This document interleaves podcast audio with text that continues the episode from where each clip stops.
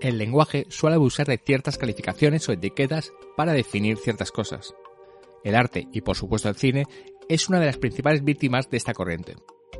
Seguramente todos, sean o seamos profesionales o aficionados, en algún momento de nuestra vida hemos calificado a una película como de culto. Puede que lo hayamos hecho de forma automática, sin reflexionar mucho sobre el término, porque seguramente hayamos metido ese calificativo en películas pequeñas, grandes, que fueron un fracaso en su época o que fueron un gran éxito en su momento, películas de cualquier género y de cualquier nacionalidad. La cuestión es, ¿qué es una película de culto? La respuesta es difícil y ambigua, básicamente porque nadie lo sabe, o todo el mundo cree que lo sabe. Podemos irnos a Cool Movies, el libro de Danny Perry de 1981, donde más o menos las califica como películas especiales que, por una razón u otra, han sido protegidas, queridas y defendidas por un sector de la audiencia. En su libro, Perry incluye películas tan dispares como Aguirre, Plan 9 for Motor Space, Río Bravo, Tras la Puerta Verde, Las Zapatillas Rojas o Qué Bello es Vivir, entre otras muchas. Generalmente, muchos adjudican el término culto a una película que no tuvo mucha repercusión en su estreno y ha sido reivindicada con el paso de los años. Por ejemplo, en este saco podrían caer películas muy muy pequeñas como Carnival of Souls o The Tour, pero también caben películas grandes que han sido fracasos por el mal recibimiento que han tenido por parte de la crítica y el público. Pero ¿en qué momento estas películas se convierten en obras de culto? ¿Cuánta gente es necesaria para elevar una película a una película de culto? ¿Cuánta minoría es una minoría? Por otro lado, una película de culto no tiene por qué haber sido un fracaso, es más, puede haber sido un gran éxito. Una de las acepciones de culto que recoge la RAE es la admiración afectuosa de que son objeto algunas cosas. El culto puede ser el estudio detallado, pormenorizado e incluso obsesivo de una película, y tiene sentido que sea de una obra de gran éxito popular. Entonces podemos considerar de culto que Star Wars, El Padrino o Pulp Fiction, películas que fueron un gran éxito desde el minuto uno y que siguen siendo objeto de estudio ¿Y por qué hablar de películas? Hay directores cuya obra entera puede ser considerada de culto, por su rareza, coherencia o cualquier otro motivo. La lista puede ser infinita. Un aficionado puede considerar que Sion Sono, Jim Jarmus, Javier Aguirre, Takashi Miike, Richard Fleischer, Jesús Franco, Hal Harley, Darío Argento, Gonzalo García Pelayo o Juan Cabestani, entre otros muchos, pueden ser directores de culto o alguien puede escoger una parte de una filmografía, la parte final de la de Coppola, la inicial de Almodóvar, los pastiches de Hitchcock de De Palma, el show Wells de Verhoeven, la única película de Charles Lawton o las dos películas de Santiago Lorenzo. ¿Y por qué no hablar de un actor? ¿Acaso una buena parte de la filmografía de Adam Sandler o Jean-Claude Van Damme no es de culto? ¿O actores como Crispin Glover o Luis Tiges no son de culto? Por no hablar de filmografías africanas o asiáticas tantas veces olvidadas por la mirada occidental. Aquí hablamos de una mirada subjetiva, porque el culto, lo que uno admira, fascina o cree, es cosa de cada uno. Hoy, en el último programa del año de Vivir Rolando, con la presencia de Javier García Herrero y Pepe Aracil, discutimos, para no llegar a ningún lado, sobre el término cine de culto.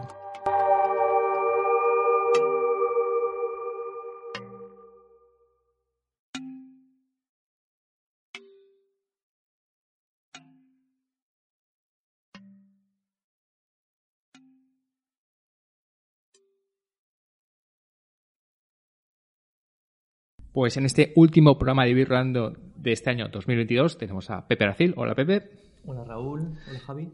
Y a Javier García Guerrero. Hola Javi. Hola Pepe. Hola Raúl. Bueno, ya sabemos que este es un programa bastante especial y es genial para acabar el año porque vamos a estar discutiendo solamente un rato largo y no vamos a llegar a ningún lado, que es algo bastante genial en las discusiones, ¿no? Pero sí me gustaría empezar por, por recordar una cosa que he dicho en la introducción, que es una, la edición de que hizo Danny Perry en su libro Cool Movies del, de los 1981 y que puede servir un poco de, inicio para el programa, que son películas especiales que por un motivo u otro o por una razón u otra han sido protegidas, queridas y defendidas por un sector de la audiencia. Esta es una, una definición bastante canónica, yo creo, de los cine, lo que es cine de culto, pero yo creo que con el tiempo se ha ampliado muchísimo y, digamos, hasta cierto punto, se ha abusado mucho porque ya casi toda película es película de culto. Con lo cual os voy a pedir, para empezar, antes de empezar a discutir y hablar y razonar y poner ejemplos, ¿qué es para vosotros una película de culto? Así muy en general. Ya sé que es muy difícil y muy imposible porque, como hemos dicho antes y he dicho en la introducción, eh, no sabemos muy bien exactamente ahora qué es cine de culto. Si quieres, Pepe, más o menos para ti, ¿qué sería cine de culto? Así a, primeras y qué podrías, cómo podrías definirlo. Sí, bueno, yo creo que, como, tú muy bien, muy bien has dicho, no, no podría definirlo de ninguna manera, porque creo que, no, hay, no hay una definición, o, desde luego si la hay, seguro que va a ser incompleta, inexacta y, no va a servir servir para mucho. Pero yo creo que, que quizá al hablar de, de cine de culto, que también pienso que se puede hacer extensivo a, a música de culto, literatura de culto, etcétera, pero bueno, nos centramos en el cine. Eh, quizás sería más, no sé, más, coherente a lo mejor hacerlo por, por aproximación, por mediante una serie de, de ejemplos o de, o de cuestiones que, que, pueden inclinar la balanza más hacia, hacia el de culto o el de no culto, sea lo que sea, más que, más que eso, más que una definición cerrada que, que insisto, iba a ser falsa siempre. Eh, quizá lo que eh, lo que tengo claro, bueno, creo que todo, es que no es, no es un género. O sea, no, no hay. No, a veces a lo mejor se puede darse el, error de hablar, pues igual que se habla de cine de terror o cine de. no sé, fantástico, cine de culto. Entonces, son. vamos. Eh, que, quede bastante claro que no, no es un género en el sentido de que no tiene unas características temáticas o argumentales o estéticas o plásticas o. vamos, ni, ni de lugar ni de tiempo comunes. Son eh, una serie de películas que muy distintas entre sí y quizá, quizá el único... Eh, a ver, la única característica que pienso que, que sí que es mm, muy, clara y muy definitoria de lo que es de culto es, como tú has dicho, el, que haya, digamos, un, colectivo, un grupo social, un grupo de espectadores concreto, no, no solo una suma de, de muchos espectadores, sino pues, podríamos decir desde a lo mejor, no sé, el colectivo eh, gay, por ejemplo, o, el, o, no sé, o los, o, por decir algo, yo qué sé, gente, no sé, los culturistas, me, lo invento, o, no sé, como un grupo de gente con, con unas, simplifico mucho, características, gustos o, o no sé, eh, características comunes, entre comillas, que se han apropiado de, de, una, de esa película o se han apropiado de partes de esa película o, han ejercido una mirada eh, peculiar, característica y propia sobre esa película. Y bueno, eso, eso para mí es la, característica principal. Luego sí que he apuntado eh, una serie de cuestiones que, como decía, pueden inclinar la balanza más hacia si algo tiene más posibilidades de ser de culto o no. Pero no las voy a decir todavía. Voy a pasar el testigo a, a Javi para que podamos seguir avanzando, si os parece. Pues Javi, tienes la palabra. Eh, gracias por la palabra y por la invitación, eh, una vez más. Eh, por una vez estoy bastante de acuerdo con Pepe. mal, vamos. Sí, no, seguramente después habrá una divergencia. Pero coincido en, sobre todo en la experiencia colectiva, o sea, en la en, el hecho de que haya una comunidad, grupo eh, de uno u otro tipo. Sobre todo alrededor de películas que producen un impacto especial o una fascinación mm, a veces extraña y, que es, como decía, compartida fundamentalmente. Eh, yo, bueno, pues eh, reflexionando un poco o pensando alrededor de esto en estas semanas previas, eh, esto es lo que, lo que me aparecía por encima de otros factores. A nivel personal, sobre todo, películas que he mm, disfrutado en compañía mm, y que en ese momento eh, he compartido y han generado un vínculo. Después, claro, todos esto, en todos estos dependes de los que hablaremos me parece bastante importante tener en cuenta, eh, por supuesto, el dónde y el cuándo. ¿no?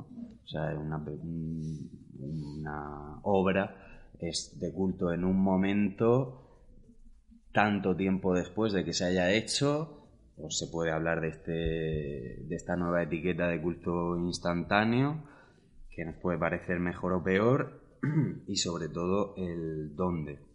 Dónde es de culto el cine indio, que en la India es mainstream, pero en Portugal no conoce nadie más que cuatro gatos por alguna razón, ¿no?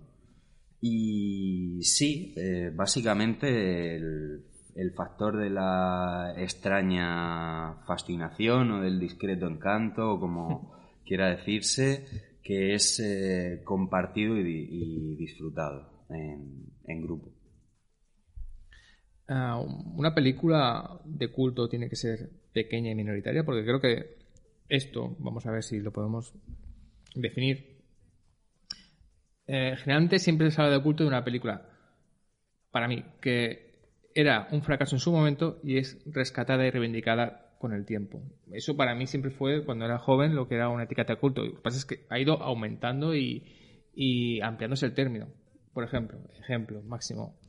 Eh, The Tour de Dag Ulmer es una película de cine negro que obviamente ya la conocéis porque yo creo que mucha gente cuando oye The Tour ya sabe perfectamente de lo que estoy hablando. Película de cine negro de un maravilloso director que era Edgar G. Ulmer, que no es una película ni B ni C, es eh, FGH, una película baratísima. Además que cuando la ves es una película hecha con muy muy pocos medios pero que ha sido acabando, obviamente eh, en su momento no la, no la vio nadie, estuvo en, eso, en pruebas dobles y, prácticamente ha pasado desapercibida y ha sido reivindicada y ha sido influencia de muchísimos directores. Si tú ves The Tour actualmente y luego ves una película de David Lynch, obviamente, aunque está clarísimo la influencia, incluso aunque puede ser que ahora David Lynch diga yo jamás he visto The Tour, no importa que no la haya visto, la influencia llega de alguna forma y, eso, y esa extrañeza que tiene la película Está claro que ha sido influencia en el cine negro, el cine más experimental.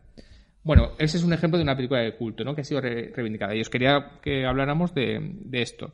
Una película de culto tiene que ser una película minoritaria y pequeña, porque antes de abrir Brincross y empezar el programa estábamos hablando, discutiendo sobre si Pulp Fiction, que tenemos un libro con una portada con la portada de Pulp Fiction, podía ser una película de culto, era o no, o El Padrino puede ser una película de culto, o Star Wars puede ser una toda la saga puede ser una película de culto. Hablemos sobre eso, sobre eh, la condición de minoritaria que muchas veces ha tenido la película del cine culto y si eso ya ha desaparecido o no. Yo, por un lado, estaba pensando que ahora mismo eh, prácticamente todo el cine es minoritario. O sea, incluso, ¿cómo se llama la de Santiago Segura? Tira papá del tren o... A todo tren, ¿no? El tren de papá o padre en apuros o algo así. Si me apuras... En el momento en que películas sean de culto ya podemos dejar de hablar de cine Pero a lo mejor dentro de 50 años, igual que ahora se habla de bajar y exceso y se mete en proyecciones de algún tipo. No, pero es interesante el ejemplo de Santiago Segura. Si Torrente es una película de culto, cuando Torrent es una película que fue un éxito, además somos de una generación y vivimos el de Torrent en cines, fue un éxito desde el minuto uno. Entonces, una película que tiene tanto éxito y tanta vocación popular, realmente llega a ser de culto. Sí, yo sobre todo mm, intentaría, y, ya después de este proceso intento y, me, me, impido hacerlo, decir que algo no es de culto. Eh, porque el culto como mm, adoración o, esto, o fascinación o seguimiento casi a golpe de fe, eh, como una religión puede ser mayoritario. O sea, quiero decir, pues esto lo, hemos hablado eh, Pepe y yo en, en su momento, ¿no? Y por abrir un poco como, como decías el tema también a la música eh, los Beatles fueron, fueron de culto, son de culto ahora. Mucha gente evidentemente va a decir que no, porque fueron las personas más eh, conocidas de la época, pero claro, había gente que estaba en contra y eso es algo que yo me he planteado también como eh, denominador de las cosas de culto, que generan también un, un rechazo, ¿no? Y por otro lado, también pienso que hay muy poca gente que haya escuchado en profundidad la discografía de los Beatles. Al, margen de Help, Yesterday, etcétera, el revólver entero no se lo ha escuchado tampoco tantísima gente. Está, diciendo cosas que, que son de culto porque son realmente provocadoras. ¿Me está diciendo que los Beatles no están escuchados? Sí, yo ahí discrepo también. No, no, no, no, no. Eh, estoy, eh, estoy, diciendo que, que, están escuchados, pero en este momento, o sea, en su, en su momento generaban eh, ataques de, o sea, ataques al corazón, ¿no? Y lo que sí que diría, efectivamente, es un culto, un culto muy masivo, ¿no? vale, ya sé. Pero lo que me parecía un poco curioso es que ahora mismo creo que poca gente discutiría que las pelis de los Beatles sí son pelis de culto. O sea, no lo sé. Bueno, son pelis de culto y son pelis muy importantes para la historia. Bueno, que Noche de la aquel día es una peli muy importante porque prácticamente introduce lo que va a ser el videoclip. Con lo cual, yo más dejaría el culto para ser una película de referencia. Es cierto que sí, ¿ves? Aquí estamos complicando cuando es una película de referencia y cuando es una película de culto, que es diferente. Claro. Eh, lo de los Beatles está muy interesante porque yo entiendo por, por dónde ibas.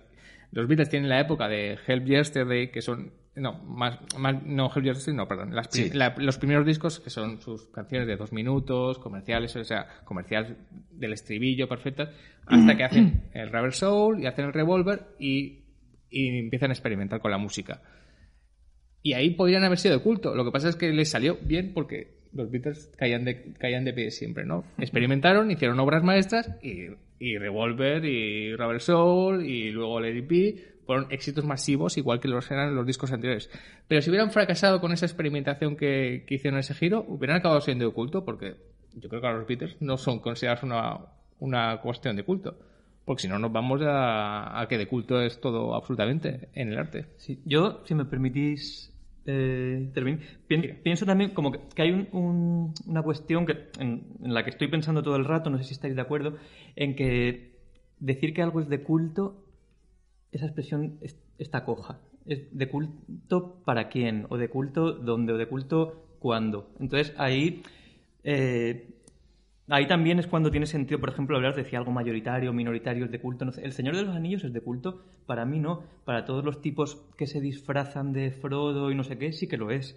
Entonces, no es que el Señor de los Anillos sea o no sea de culto. Las películas a las novelas, todo. Me refiero a. Estaba pensando en las películas, pero hablo de. Pero todo, en general. Pero bueno, ahora estoy hablando de cine. Eh, entonces también a lo mejor deja de tener sentido hablar de cine de culto o película de culto y ya está. Eh, porque así nunca vamos a poder decir eso, si esta película es de culto, sino es de culto para, para, para un grupo de gente, que a lo mejor son varios, varias decenas de miles de personas en el mundo, que viven así, que se han construido sus casas como si fueran unas cuevas de hobby, no sé qué. Claro que es de culto, es algo tan importante pues como para el, eh, la persona profundamente religiosa que, que, vamos, que reza continuamente, que, etcétera. Que... Entonces, eh, también ahí entramos en la cuestión de, de, los ritos, de los códigos compartidos, de eh, eso, ¿no? Por ejemplo, a lo mejor una película de, culto, ni siquiera se puede hablar, bueno, por, por, no estar ahora todo el rato hablando de, culto para alguien, voy a volver a decir de culto para simplificar, pero una película que a muchísima gente le gusta, le encanta, es de culto, pues a lo mejor empieza a ser de culto en el momento en que esa gente, eso, o sea, el, el visionado de esa película eh, comienza a ser también un visionado activo, donde canta las canciones, donde se ríe con unos chistes que solo ellos entienden, aunque ellos sean 15.000 personas, no sean tres, pero pero digamos como que y ya el que no se ríe con, con, ese mismo chiste, que a lo mejor ni siquiera en su origen era un chiste, sino es como pues un guiño a, una condición no sé, sexual, social o lo que sea, pues ya empieza a ser como de, culto para esa gente. Entonces, creo que eso, como que tiene que ver más que con el con, ser mayoritario o minoritario, más que con ser contemporáneo o, más antiguo, más que con, este tipo de, cosas. Tiene que ver también como con, la mirada, con el acercamiento, con, el compartir una serie de códigos que, como decía Javi, eh, tú y yo los compartimos, pero aquel no los comparte. Entonces eso hace también como, como más cohesión en el grupo para el que esa obra es de culto. Y culto significa también cariño, quiero decir, eh, tenía aquí una de las secciones de culto de, la RAE, que es admiración, eh, admiración afectuosa de que son objeto algunas cosas. Me refiero porque cuando hay algunos aficionados al cine que cogen películas así muy, muy... No tienen por qué ser de serie B o serie Z, también hay películas grandes que se ríen de ellas, digamos, que sirven de objeto de, burla. Pero no te, es como eso, no te ríes de la película, sino con la película que ven la película y porque, porque sea, hay cosas muy cutres, no sé cuántos, se empiezan a reír. Y esas películas a veces dices, ah, lo he elevado a la obra de culto. Yo no estoy de acuerdo con esa decepción. en el momento en que tú no sientes esa película como tuya y hay una burla hacia ella, no son películas de culto, digamos. Obviamente es muy sano reírse de cualquier película cutre eh, y es fantástico, pero no las metería como películas de culto. En el culto tiene que haber pues, un respeto, una admiración y un estudio. ¿Vale? Em, Yo a lo mejor, perdón, de esto que acabas de decir, un estudio no lo veo Bueno. condición necesaria. Bueno, eso, un estudio me refiero, vamos a quitarlo de estudio, que, pero que digamos que puedan ser estudiadas de alguna manera, que pueden ser analizadas por algún sector de, de la audiencia. Que Hay películas que consideran a gente que son de culto, pero dicen, en realidad no tienen nada. Pero que no sean películas generalmente para un sector de audiencia, que no sean planas, ¿no? Que realmente se pueda discutir sobre ellas, ¿no? Si una película, una conversación sobre ellas son dura cinco minutos, pues no es de culto porque no tiene ninguna no, no si- sientes ninguna admiración o ninguna ninguna capacidad de análisis de- no te dan ganas de analizarla no Yo luego, bueno, perdón. sí sí Tengo tam- también como desde el principio hemos dicho que no vamos a encontrar una definición por suerte, que, que vamos a divagar. Pero es Bueno, que hay pero- muchas definiciones. Bueno, o sí. sea, se- de esto se ha escrito muchísimo Sí, sí. y yo... y ahí está el Pero, problema vale, digo, No, yo tengo una cuestión que lanzar y sobre todo la lanzo hacia mí mismo, pero quiero que me digáis vosotros vuestra opinión. Estamos diciendo, y, y yo el primero, el, la cuestión pues de, de grupos que comparten una misma visión, una o sea, eh, la, la experiencia compartida para que algo sea de culto. Pero luego, por otro lado, yo pienso, o sea, puede- yo a lo mejor si pienso en qué es para mí una película de culto, son películas de culto para mí, para Pepe Aracil, y, y, no, y la mayoría de ellas no las, no las he compartido con nadie más. Y entonces, ¿eso tiene sentido? ¿Que tiene sentido que sea algo de culto para, para mí solo? Es que yo lo del colectivo estoy de acuerdo a, a mitades no el culto puede ser algo tuyo que crees que esa película es muy importante y la defiendes a capa y espada cuántas veces hemos defendido películas que son indefendibles para el resto de la, Sí, o- de la humanidad O ya no indefendible, sino la, la cosa esta de cuando, cuando nadie no- nos ve, cuando no tenemos Claro. que rendir cuentas a nadie, decir, voy a ver esta. O sea, al final yo acabo poniéndome Manolito Gafotas, por ejemplo, porque es una película que me parece una obra maestra, o, o no sé si lo es, pero a mí es como- no, Lo no es, sé qué hacer, me, la- me pongo Manolito Gafotas. No puedo decir que sea de culto, pero para mí es como eso. Cuando, a ver, hablo de esta y, y hay bastantes otras, pero que digamos, son peli cuando solo, no sé, te, te enfrentas a ti mismo o, o si dices, voy a morir dentro de hora y media, ¿qué película voy a ver? Esa, esa película que es para ti y, y ya está, y no es para luego eh, presumir o decir que la has visto o cumplir el- un expediente, no sé, ¿eso es de culto o, o de culto eso necesita esta cuestión colectiva? No lo sé. Es de, yo, eh, la respuesta sería eh, que evidente, o sea, sí lo es y que si tú, o sea, encontrarías fácilmente gente de tu cuerda. O sea, porque en mi casa, en mi casa familiar, esa película es absolutamente de culto y en un habrá foros de internet Claro, sí, esto era un que, ejemplo en que cualquier caso, pero que sí. Mm, estén dedicados a eso. Yo quer- quería sí. volver un segundo. a- Yo solo voy a decir una cosa antes de dejar a Javi para que, por si no nos vamos de Manito Gafotas. Yo lo considero más, por cierto, también soy fan de Manito Gafotas, en hermano la vi en el cine, en, su Ah, en el momento de su estreno.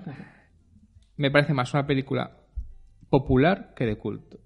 Y creo que Miguel Badalejo, que es el director, tendría más el cielo abierto, sería más eh, de culto que, que Gafotas, Manito Gafotas, que yo la considero quizá que trasciende el culto porque sí que tiene más gente, más fans de los que creemos y que en su momento sí fue muy bien acogida. Es una película Mm. Sí. amable en el buen sentido. Sí, en cualquier caso, la- esta película era un, un ejemplo. La, la cuestión era esta. De, Sí, sí, sí. Sí, puede pero- ser, y bueno, supongo que me respondo a mí mismo y ya, perdón, os dejo hablar. Que, No, no, que y- sí, que por supuesto que si hablamos, si compara- estábamos comparando antes como con un culto religioso, un culto religioso no necesariamente es una iglesia llena de gente cantando unas canciones, también es una persona en su soledad eh, pues, No, hablando es con más, Dios o con yo considero que es más pero- eso, más que el culto Claro. de ir es lo que tú crees individualmente. Sí, supongo que son ambas, ambas cosas al final, entonces que, que no son... Sí, Sí, lo que decías tú que tengo. Totalmente. El tema este del culto masivo, de las eh, religiones mayoritarias, es, leyendo un poco sobre el tema, de hecho es como el, el gran cisma que se ha producido dentro del estudio del propio cine de culto por parte de los, no sé hasta qué punto académicos, pero como mínimo mm, ensayistas de alguna manera alrededor de este asunto.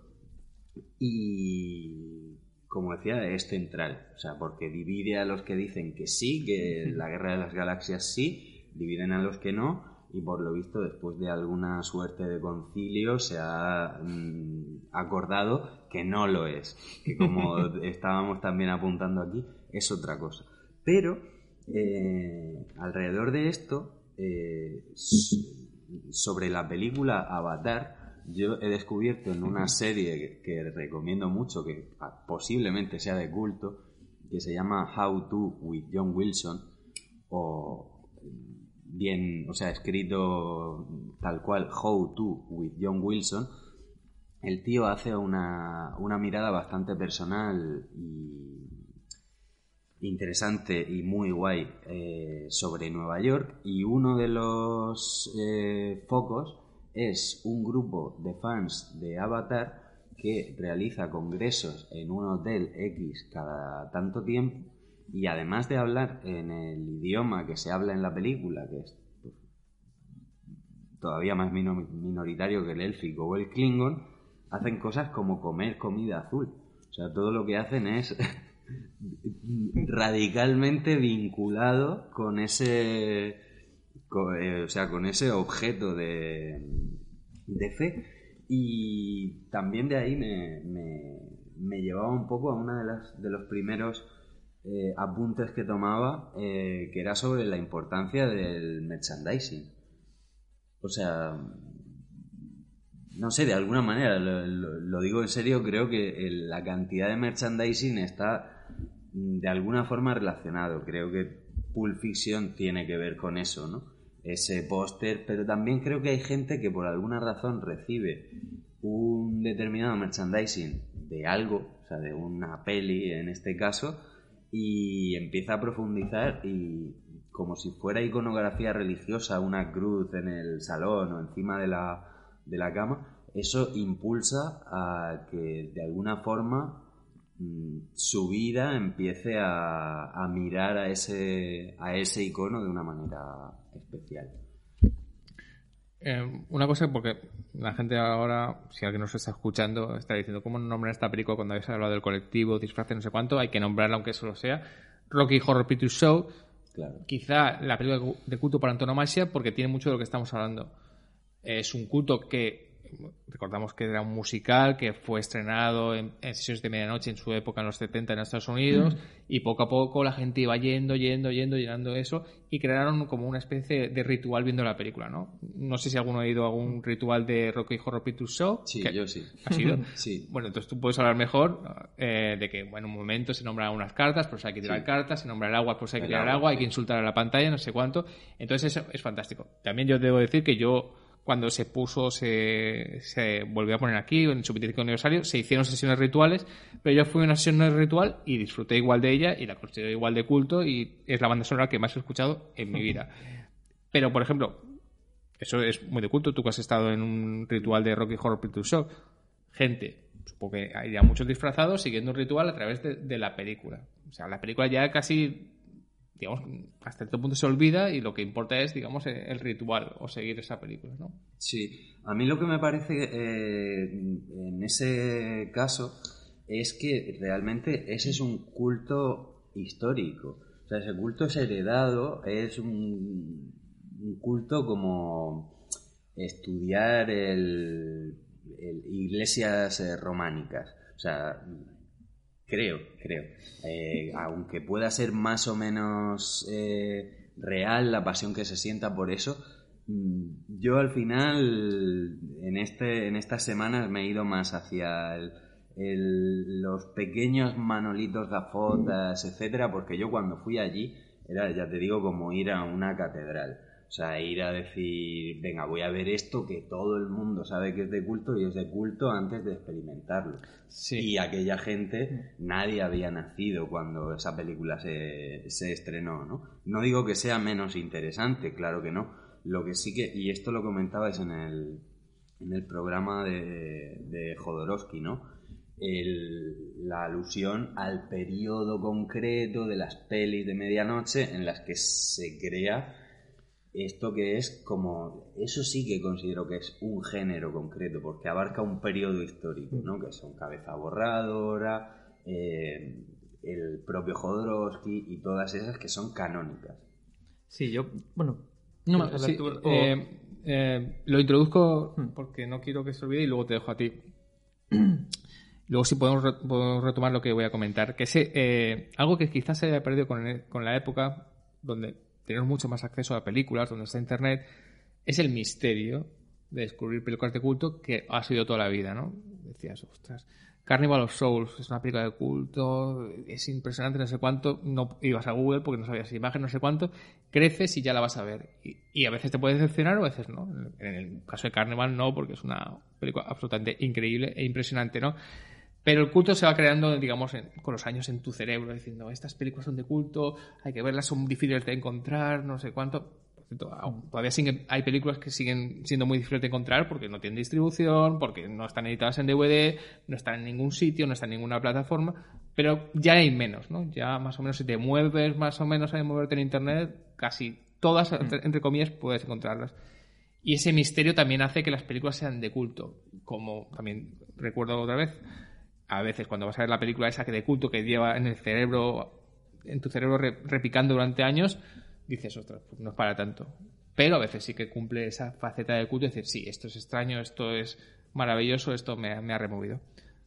Sí, sí, no, por... Yo, por ejemplo, Rocky Horror Picture Show, yo no he asistido a ningún pase de estos eh, tan coreografiados, eh, es una peli que me encanta, también he visto un montón de veces y, y, vamos, siempre me lo he pasado muy bien.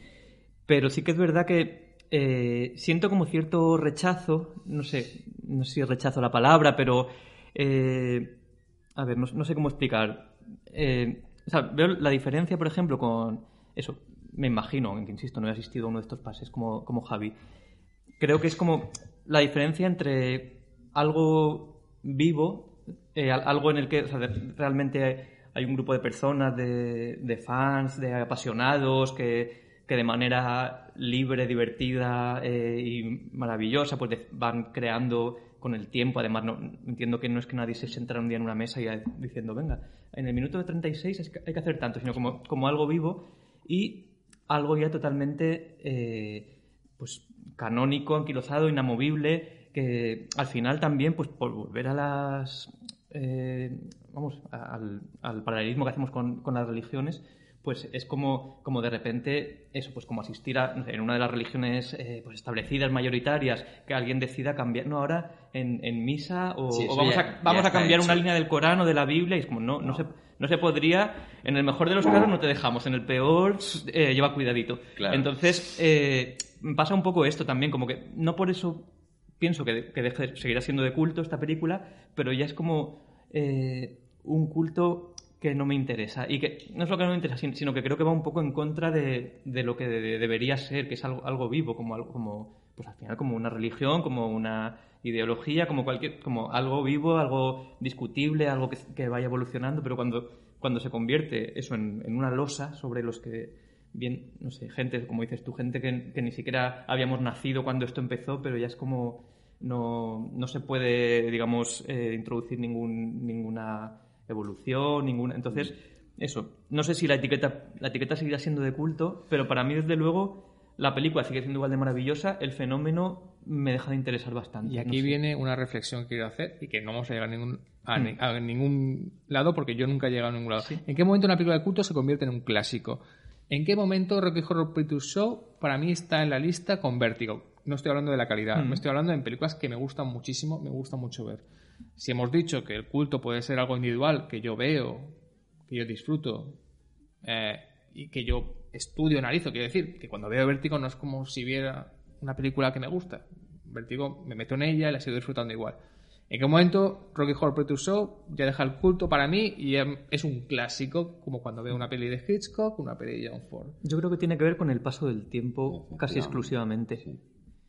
Simplemente pues pasa el tiempo, lo que en un principio era algo novedoso, algo de hace 3, 5, 8 años, ahora es algo de hace, eh, creo que va a cumplir 50 dentro de dos años o tres, pues ya ah, creo que hay, o sea, no, no, sé en qué momento, si hay que tener 30, 40 o 50 para ser un clásico, pero, pero creo que tiene que ver con el paso del tiempo. Y en, en, qué momento la película está, digamos, ya rescatada, porque a veces películas de culto suelen ser películas un poco rescatadas de cierto olvido o cierto no desprecio, también desprecio, pero indiferencia. Mm.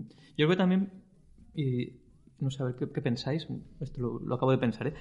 O sea, el, para que algo se convierta en un clásico, también, eh, para bien y para mal, eh, deja de ser incómodo. A lo mejor lo, que en un principio era algo, eh, no sé, mucho más rompedor, algo que, pues no, no solo que le gustase a poca gente, sino que a mucha gente no le gustaba, sentía rechazo, sentía le, le molestaba. Mm. Eh, como puede ser Picture Show, ahora mismo a nadie, como mucho, pues decir, eh, ve, no sé, me aburro, paso a otra peli, pero nadie se va a sentir a lo mejor ofendido por, por ver al maravilloso personaje de, de Frankenfurter, el doctor travesti eh, de Sí. Trans- el Transilvania. Entonces, creo que, que eso tiene que ver también como con, pues eso, para, para lo bueno y para lo malo, para- lo bueno es pues la evolución como sociedad, que, que, que se normalicen esas cosas, lo malo, entre comillas, pues como también la, no sé, la, la maquinaria, ya no sé si llamarla capitalista o, o de entretenimiento masivo o qué, que hace como que, que todo se absorba, que cualquier eh, aspereza se lime y, to- y todo forme parte del sistema. Sí, a mí Gracias. Sí, a mí me parece bastante interesante la- vuestros comentarios así uno después del otro, porque eh, tú hablas de tiempo histórico, ¿no? Y lo que ha comentado Raúl acerca de, para mí, se convierte en un clásico, mm, me parece que eh, es muy importante y pensaba en, en el hecho de en nuestro momento personal, o sea, la percepción subjetiva y también la edad a la que vemos las cosas. O sea, creo que hay un momento de efervescencia, no, no sería efervescencia, sería Sí, sí. intensidad en la percepción que tiene que ver con la Mm. juventud, que tiene que ver con los 20, de 20 a 25 años, que es cuando ya has visto algunas cosas, pero no has visto muchas.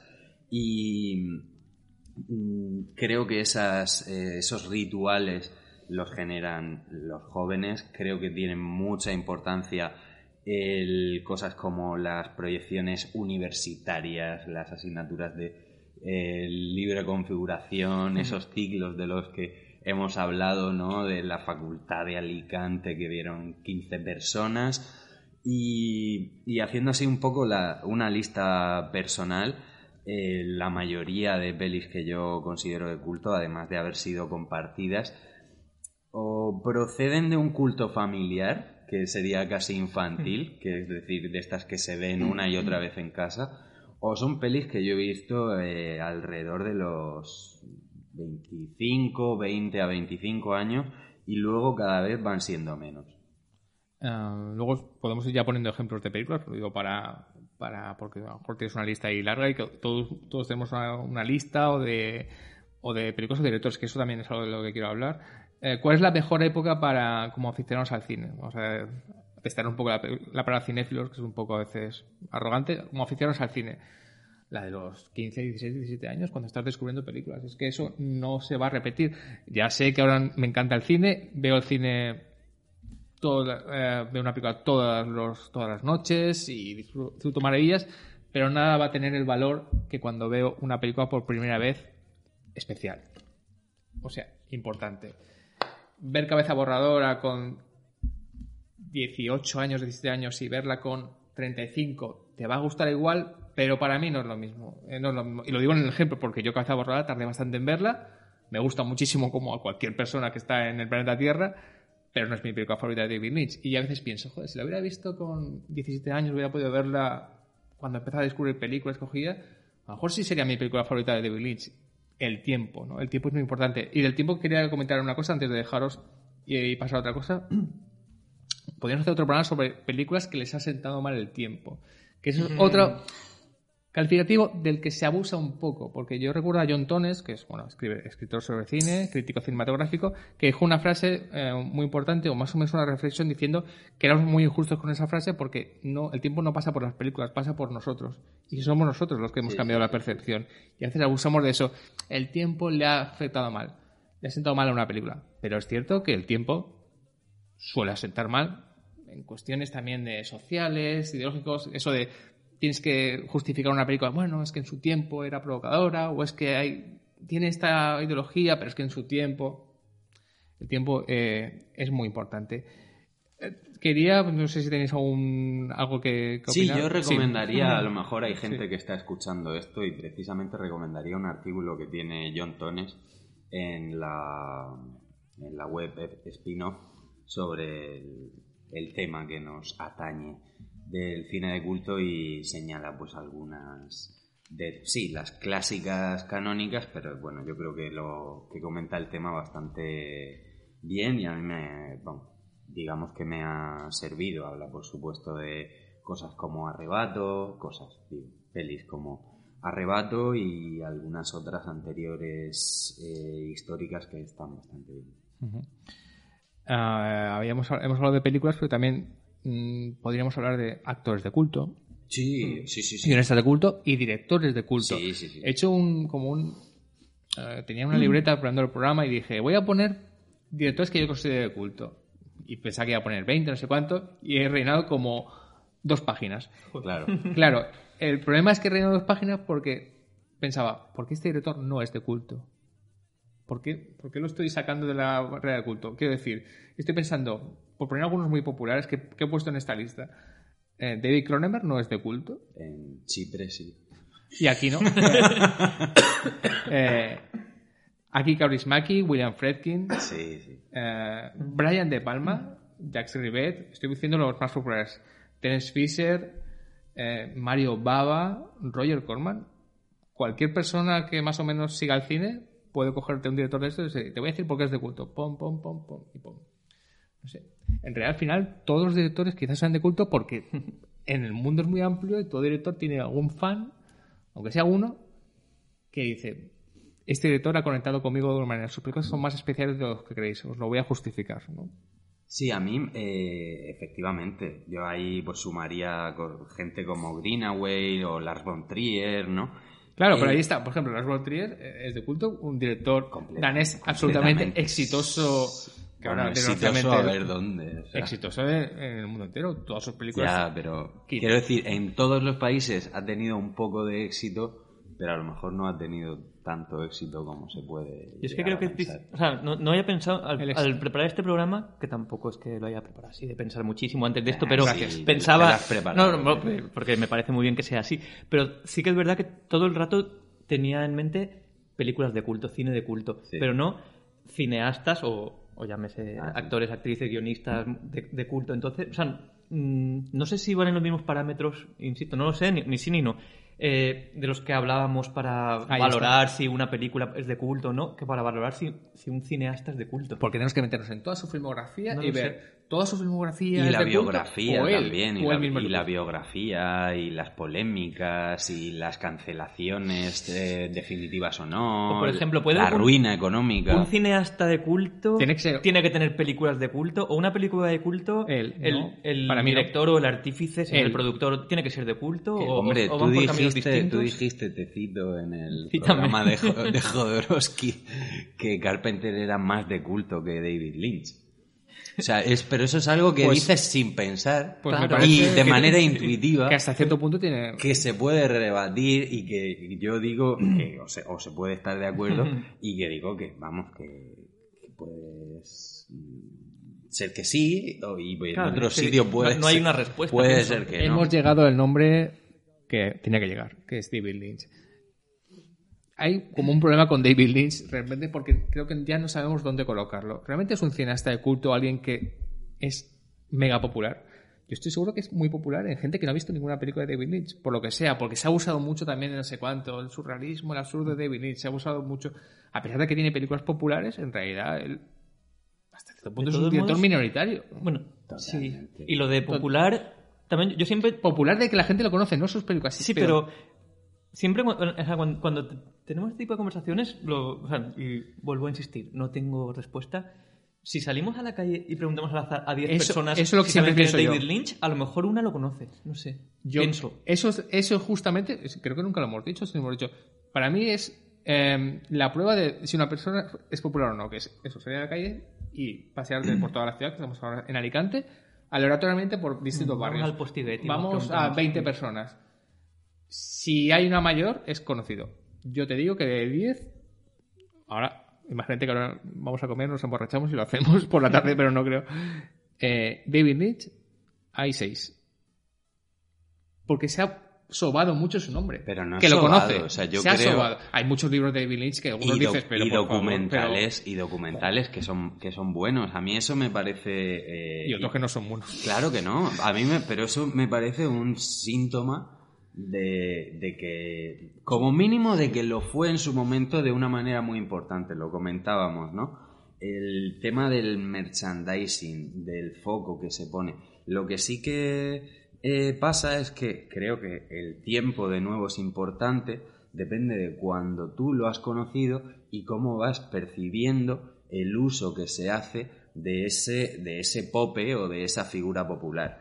Lo que ocurre es que el hecho de que se renueve el merchandising, ya sean documentales, ya sean camisetas o ya sea eh, reestrenos o lo que sea, va eh, renovando ese, esos feligreses. O sea, yo Mm. muchas veces en, en literatura lo pienso, ah, no, es que ahora, claro, resulta que con el X aniversario de Bolaño están reeditando todo y ahora hay gente, claro, pero yo lo descubrí también a su vez por un X menos Y aniversario y eso ha ido pasando y pasa siempre. Lo que pasa que ya cuando te tragas no sé cuántos revivals o no sé cuántos estrenos de documentales sobre Lynch, pues ya sí que te aparece la percepción de ya dices otra vez, otra vez, otra vez. Se ha vuelto un cliché pop para mí.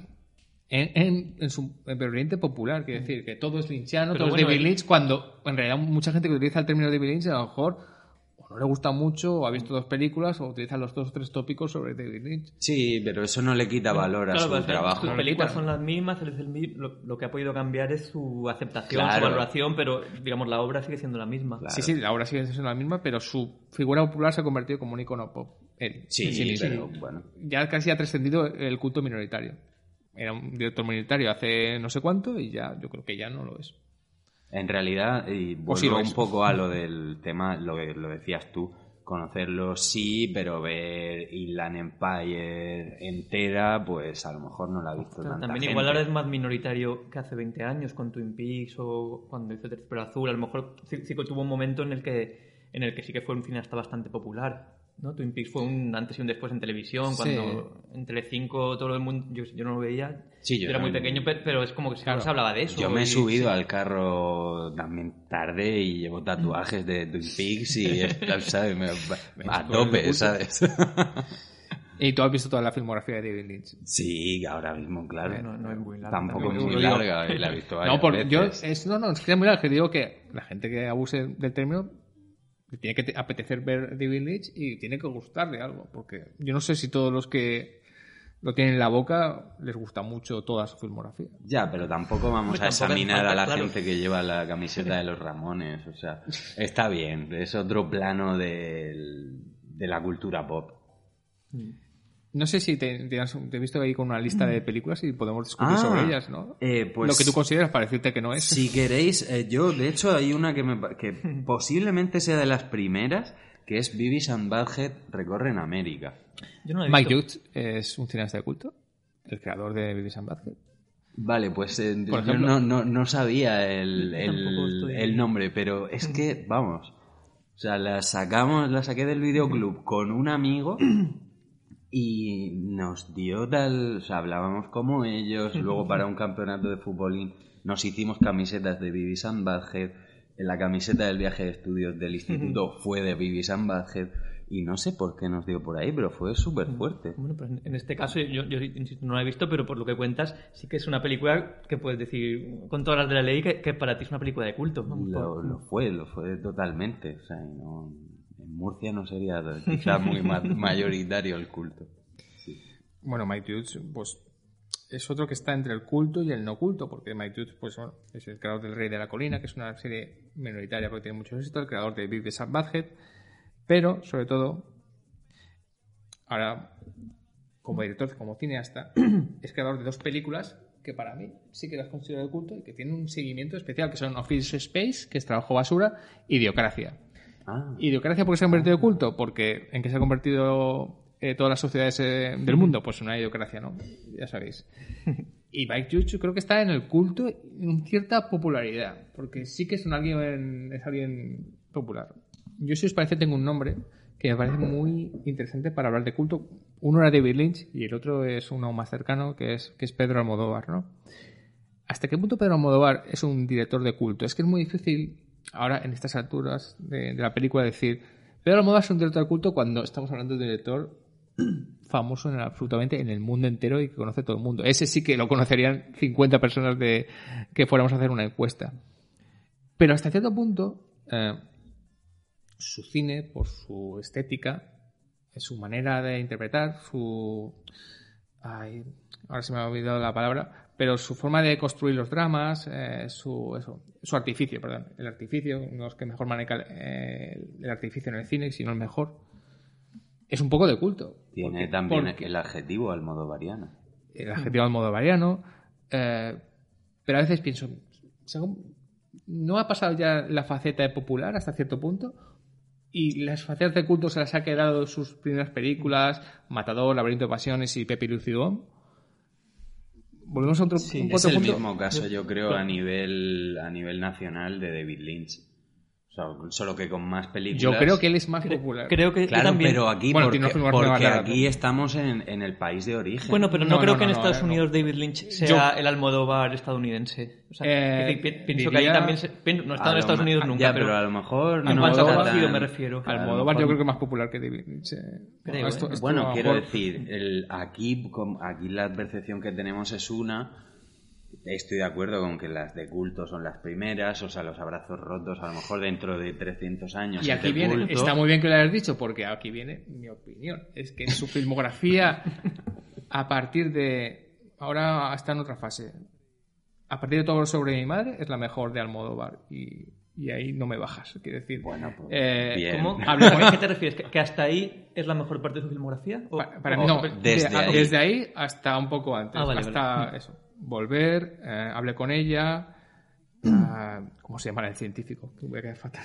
Eh, La la, piel- la piel que habita. La piel Sí. que habito. Toda esa parte para mí es absolutamente memorable. Y luego te encuentras con gente que dice. Claro, "No, a mí no, me no". pasa, pero y supongo que tiene que ver con lo que hemos hablado antes. De- o sea, a mí la parte que me gusta más, me- o sea, me interesa mucho todo su cine. La verdad es que es de los pocos directores que desde hace 20 años voy a un estreno, bueno, no, no al día del estreno, pero voy al cine a ver su película. Es de los pocos. Y, y con las mismas, eh, no hay ninguna película posterior a todo sobre mi madre que me haya emocionado como me, me emocionaron, como me fascinaron las otras películas. A lo mejor tiene que ver porque las otras las vi con, teniendo 16, 17, 18 También. años y las demás las he visto teniendo 25, 30, 40. Sí, yo creo No que sé. también tiene que ver con la edad a la que, o sea, igual que he dicho que la percepción, posiblemente creo que también hay un factor de juventud en el que las hace. Y me estaba acordando también, hablando de tatuajes, de la peli de Cecil B. Demente. O sea, Bueno, John. Waters lo pone a el ta- al tío que con- lleva el tatuaje de Almodóvar junto a quién? Pues Todd Browning, eh, ¿quién más salía? William Castle, eh, Samuel Fuller, ¿puede Samuel ser? Fuller. Sé. eran todos O sea, cineastas que diríamos. pues en Estados. Unidos, a Pero- pesar de que le hayan dado el Oscar, el primer Almodóvar tenía que ser una bizarrada. Y aquí, aquí, bueno, aquí se presentó el Laberinto de Pasiones en el Festival de San Sebastián y no le acabaron colgando por de, de milagro. Claro, Eh, entre tinieblas. pero o sea, eso está muy bien lo del tatuaje porque en esa lista a mí me parece que el más popular, obviamente, bueno, me parece que obviamente el más popular es Almodóvar. Sí, Con lo cual habrá, no, que, habrá que ver en dónde es. En, En Baltimore. En Baltimore. y en Pittsburgh. Ya, ya, no, no lo sé. O sea, Almodóvar la verdad es que es un caso interes- interesantísimo. de- se mire por donde se mire, no solo para hablar de cine de culto. este sí, Almodóvar Porque sí que es un caso de estudio porque Sí. sí que se puede estudiar mucho y tiene Yo, por ejemplo, claro. O sea, yo no sé, o sea, habl- hablamos pues desde, desde España, desde, no sé, ser contemporáneos suyos, de haber crecido con su filmografía, etcétera. Entonces, a lo mejor nos falta una distancia que igual habría que tener para analizar las cosas, no sé, objetivamente. Ya ves tú Sí, a a quien le puede interesar la, objetividad. Pero, pero en cualquier caso es difícil, a lo mejor, el, pues por eso, digamos, por lo, por lo cercano, por lo, lo que dices tú, que salimos a la calle y si de, de 50 personas, 6 conocen a David Lynch, Almodóvar lo conocen 49. Y- 50-50, yo hago el pleno. sí, bueno, pleno. eh, un señor a lo mejor que ha venido ahora de, no sé, Claro. de no sé qué país y no le suena, pero... Yo Si viene de, de un no sé qué país, va a conocer a Almodóvar. Estaba pensando en una cosa, porque ha Mm. estado bien eh, preparar este programa, porque yo me he dedicado un poco a, a hablar con gente cuyo ¿Ah, sí? criterio Ah, respeto y a tener un poco la conversación. Me he encontrado desde cosas de como eso es una pedantería eh, Ah, sí. tremenda, sí, sí. Me lo, han, me lo han dicho, estar hablando del tema y otra gente sí que ha entrado un poco más al trapo o a la conversación y una amiga me hablaba del- de este fenómeno que tú también comentabas, eh, Raúl, del señalamiento. Es decir, eh, a partir de estos tatuajes de Cecil B. Demente, seguro que hubo una, re- o sea, se consideró una reivindicación y hubo un redescubrimiento o descubrimiento de primera mano, ¿no? Sobre este cine de Almodóvar, de Samuel Fuller, entre adeptos o neoadeptos o lo que fuesen de John Waters. Y esta amiga me, me comentaba en concreto el, el caso de, como tenemos aquí a Uma Thurman, de Tarantino señalando Battle Royale o Tarantino señalando explícitamente a Sergio Leone y la popularización o el revival o, el- esa reivindicación que tenía, que tenía lugar alrededor de ellos o sobre esta gente. Tarantino es otro ejemplo, ¿no?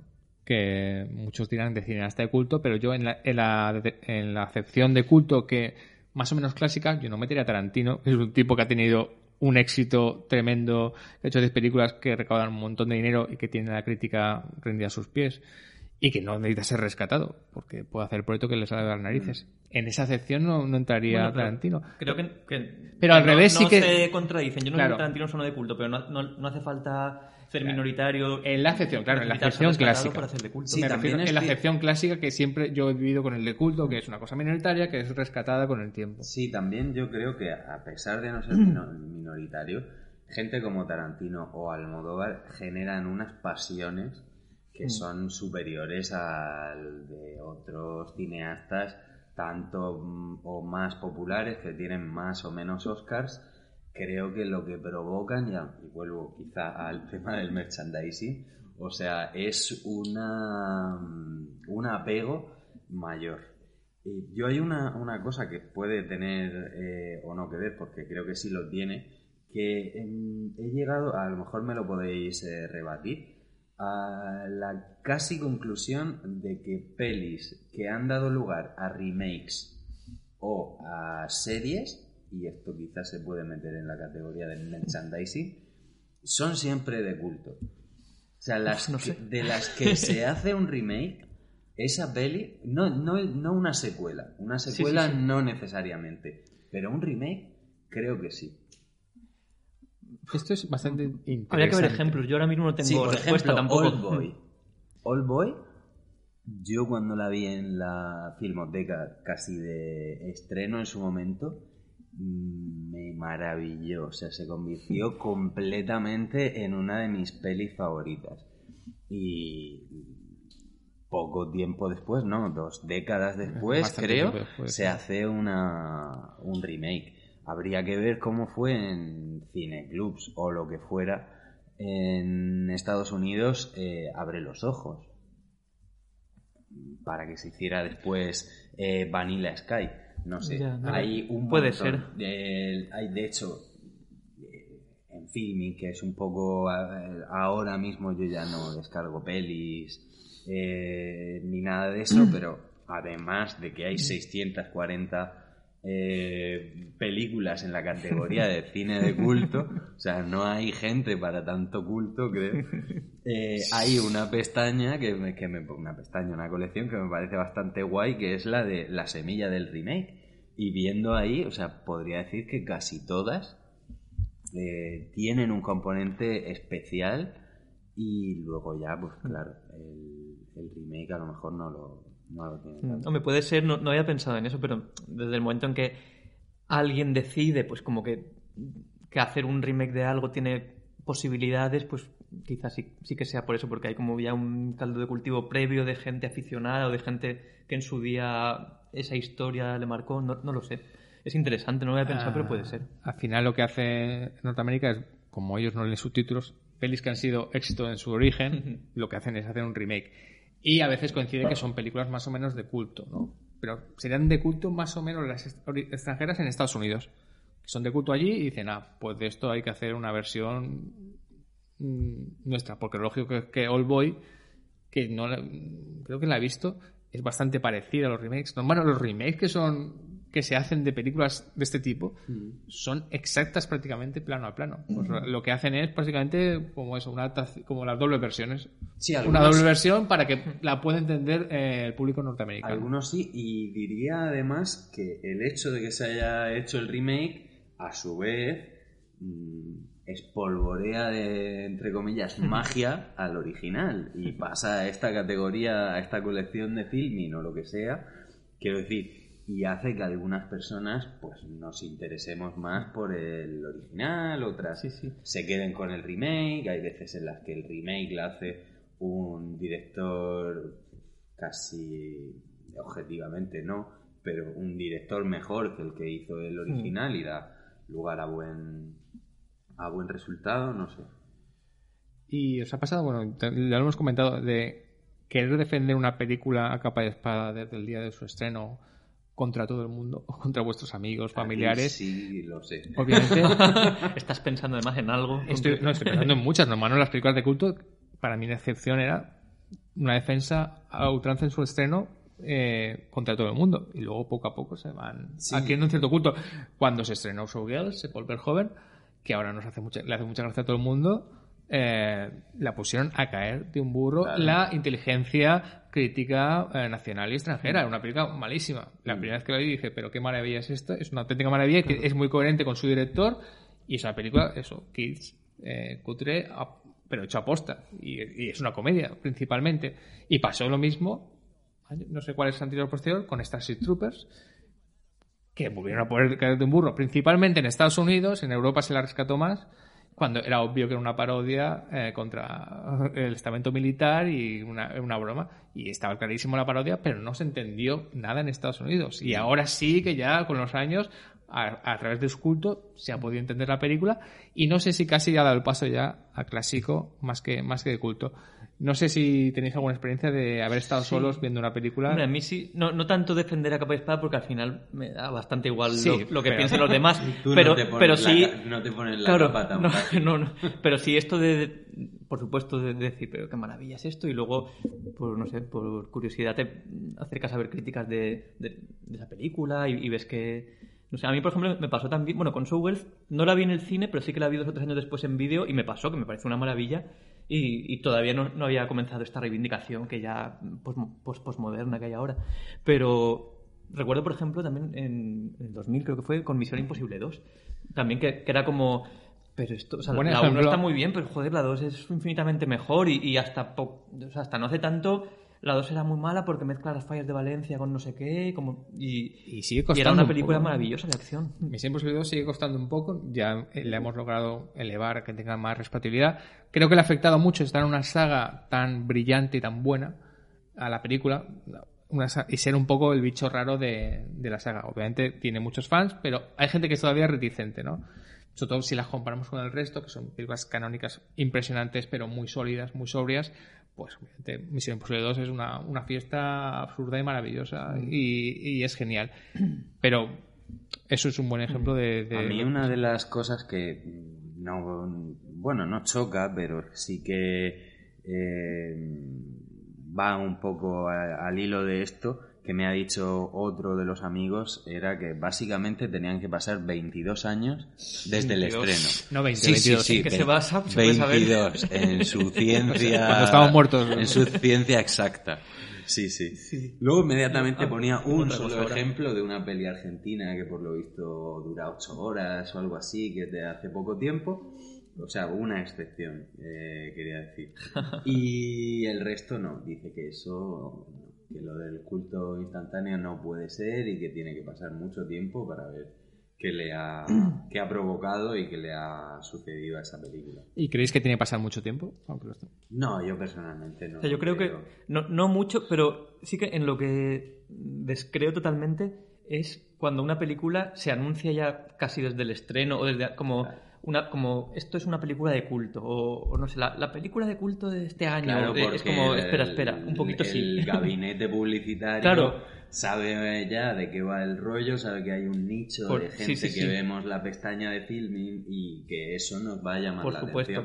que por supuesto que esa es la explicación, pero que, que de verdad como que llevemos cuidado, bueno, cuidado no, que, que eso da igual, pero que, que es un poco eso como el como has dicho tú antes, como ponerse la camiseta de, de los Ramones, de Zara, pues es como, Sí. como un poco, pues, bueno, pues, vale, está bien, me gusta el bonito, pero mm, necesita esto, va por otros cauces, aunque estéticamente Sin sea... embargo, aunque luego los comentemos en las comidas que en, en la universidad, eh, os doy la razón con la peli de vuestro amigo Chema. eh, Chema García Ibarra. O sea, eso pues, estaba claro. Pues la he visto ya por fin. Eh, y sí, eso se puede decir que es culto instantáneo, que se ve, que yo lo veía venir, que funciona, que me parece genial, que además trata el tema del culto dentro de la, de la película y que la vi con, con la amiga esta que me hablaba de Battle Royale. Y dice, esto es claramente una película de culto, ¿Sí? además de... Sí, sí. Eh, es muy interesante el, el tema de, de Chema y Espíritu Sagrado porque hasta qué punto es una película de éxito y no de culto. Porque sí que, de que los Goya no, no tuvo ninguna nominación o que mucha gente, alguna gente no la conoce, sí que tú ha tenido una carrera muy interesante, crítica absoluta, ha tenido el público que ha tenido, tampoco Ya, si mucho. en España no tienes nominación a los Goya, pasas al cajón de culto seguro. Pues entonces hay muchas películas, porque... Claro, claro, claro. Pero sea, no, pero que está que pero esa película sí podría ser de culto, pero por el cineasta que es de culto, porque es un cineasta que Sí. tiene como unas claves muy concretas, entonces puede ser estudiado, entonces puede ser de culto, más que porque sea una película más bien oscura, porque yo creo que oscura me refiero en que haya sido una película eh, más bien olvidada, no sé cuánto, porque en realidad es una película que ha tenido bastante repercusión eh, a nivel nacional seguro, independiente de que todo el mundo le haya gustado o no. Yo creo que ahí... Yo creo que Chema García no- es- A lo mejor no ha tenido tanta repercusión, ¿Sí? ¿Tú crees? Raúl, sí. Claro, no. Te aseguro que en la región de Murcia y eso que está cerca eh, no ha tenido tanta Yo también pienso, o sea, para, a ver, estoy seguro de que para hacer una película hecha con, con pocos, entre comillas, medios, Claro. para hacer su primer largometraje más o menos de, de difusión comercial, eh, ha ganado premios, se ha visto, pero ya está, no, no, o sea, no nos... Eso entra Pero dentro hasta- en los parámetros Eh, de culto. entonces, entonces sí, o sea, no, ¿cuánto- no pensemos que salimos a la calle en Alicante, ¿cuántos conocen a Chema García Ibarra? Cero de Eso- 50. Ya, pero eso es más tramposo con lo de David Lynch, porque bueno, es, es otro tipo de cine.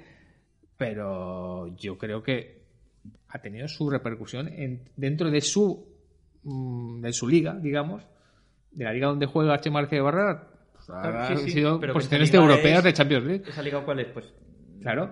Claro, es como la liga del badminton, ¿no? Eso lo decía. en relación a ser un dibujante de cómics eh, famoso, es como ser un jugador de badminton famoso. Mm, La liga, o sea, está guay, pero es muy, muy pequeñita, yo creo. Ojalá con el tiempo llegue a Claro. mucha más gente o la pongan en abierto, en Pero Sí, a lo alguna plataforma. a lo mejor ha llegado la gente que tenía que llegar ya a estas alturas. No, yo, yo estoy seguro de que no. O sea, yo conozco mucha gente que debe ver esa película y que todavía no la ha visto. ¿Y por qué no la ha visto?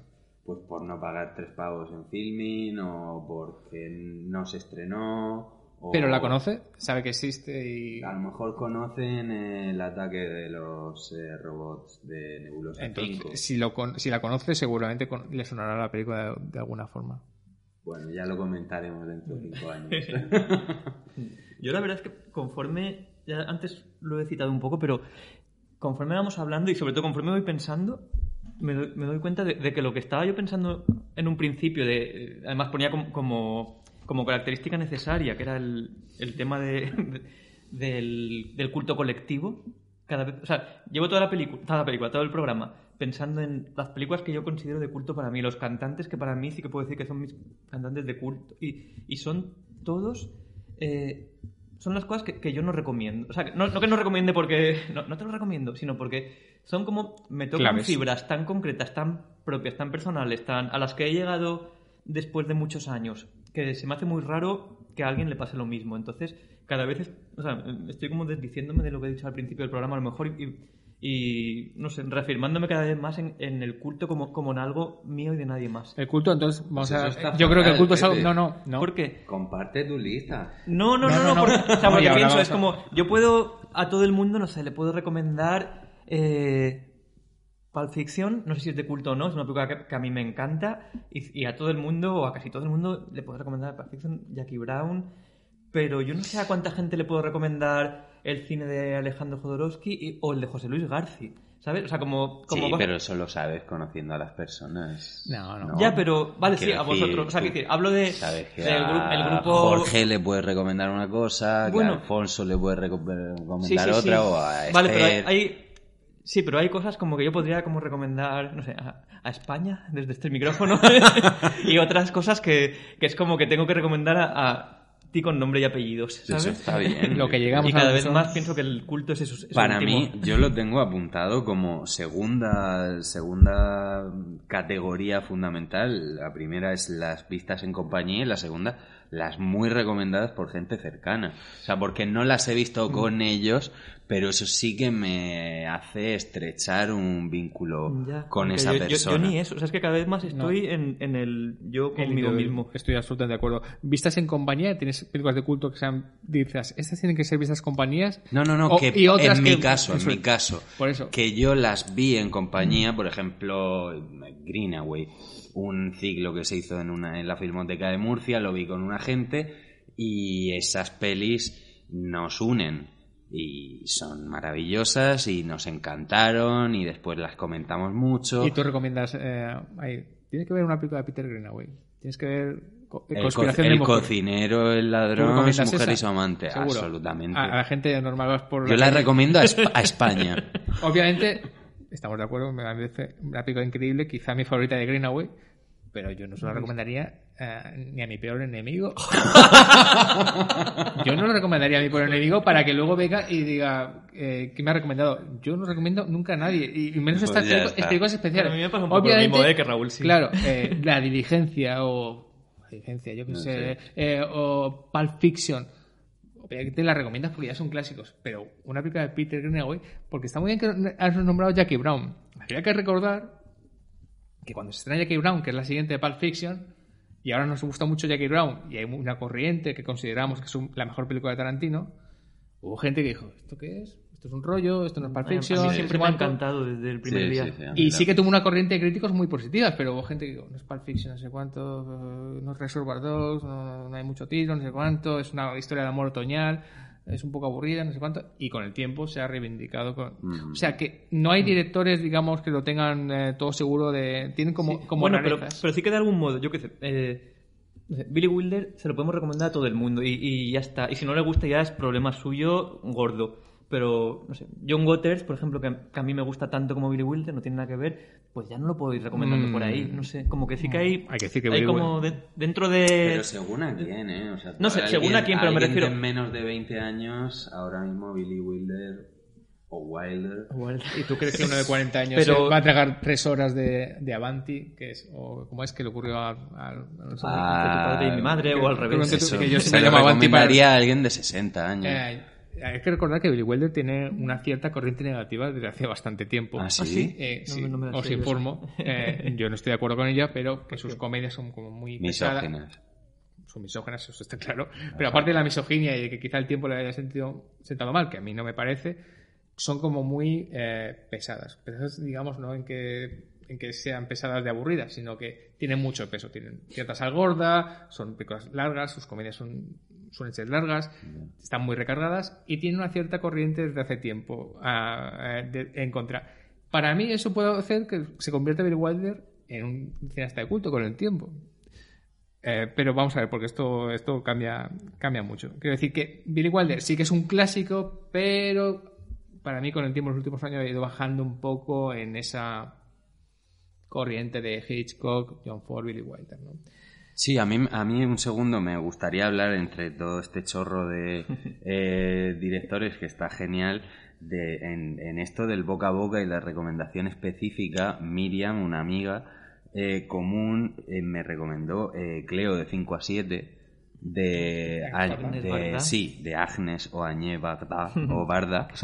Que somos tirarme. Y como sea, Agnes Barda, y me encantó. O sea, y sin esa recomendación yo no habría recaído ahí, eh, prácticamente seguro. Y es la primera mujer, creo, de la que, de la que hablamos, la, la primera que había en mi lista prácticamente de directoras, lo cual me parece flipante.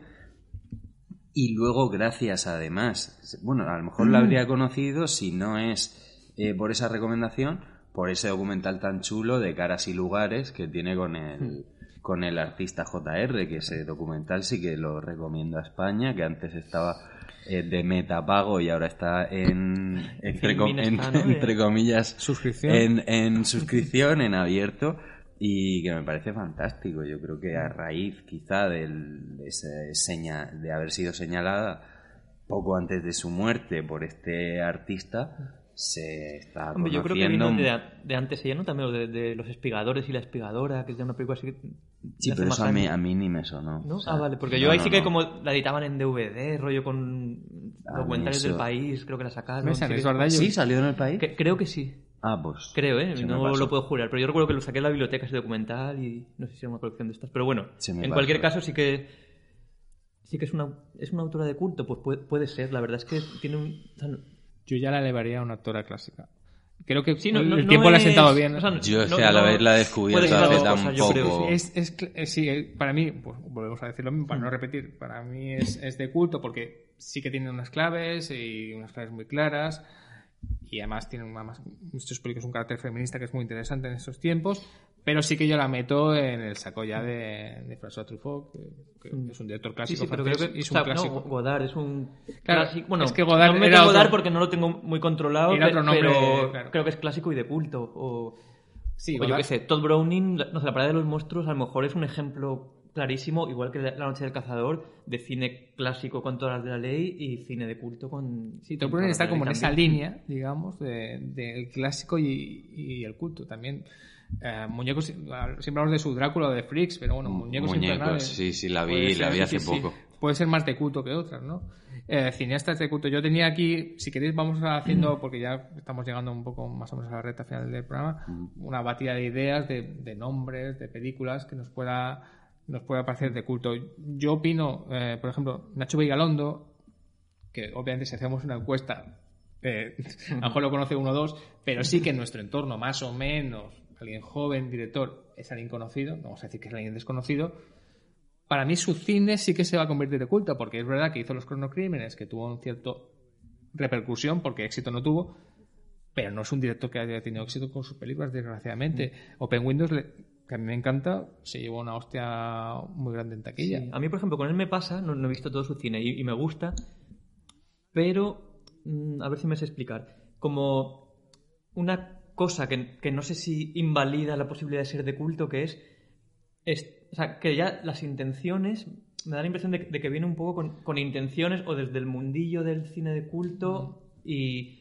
No, no- o sea, no sé si me explico, pero Sí. como que ya desde el principio mm, sabes que va a ser de culto por él, por cuando sale hablando, por cuando...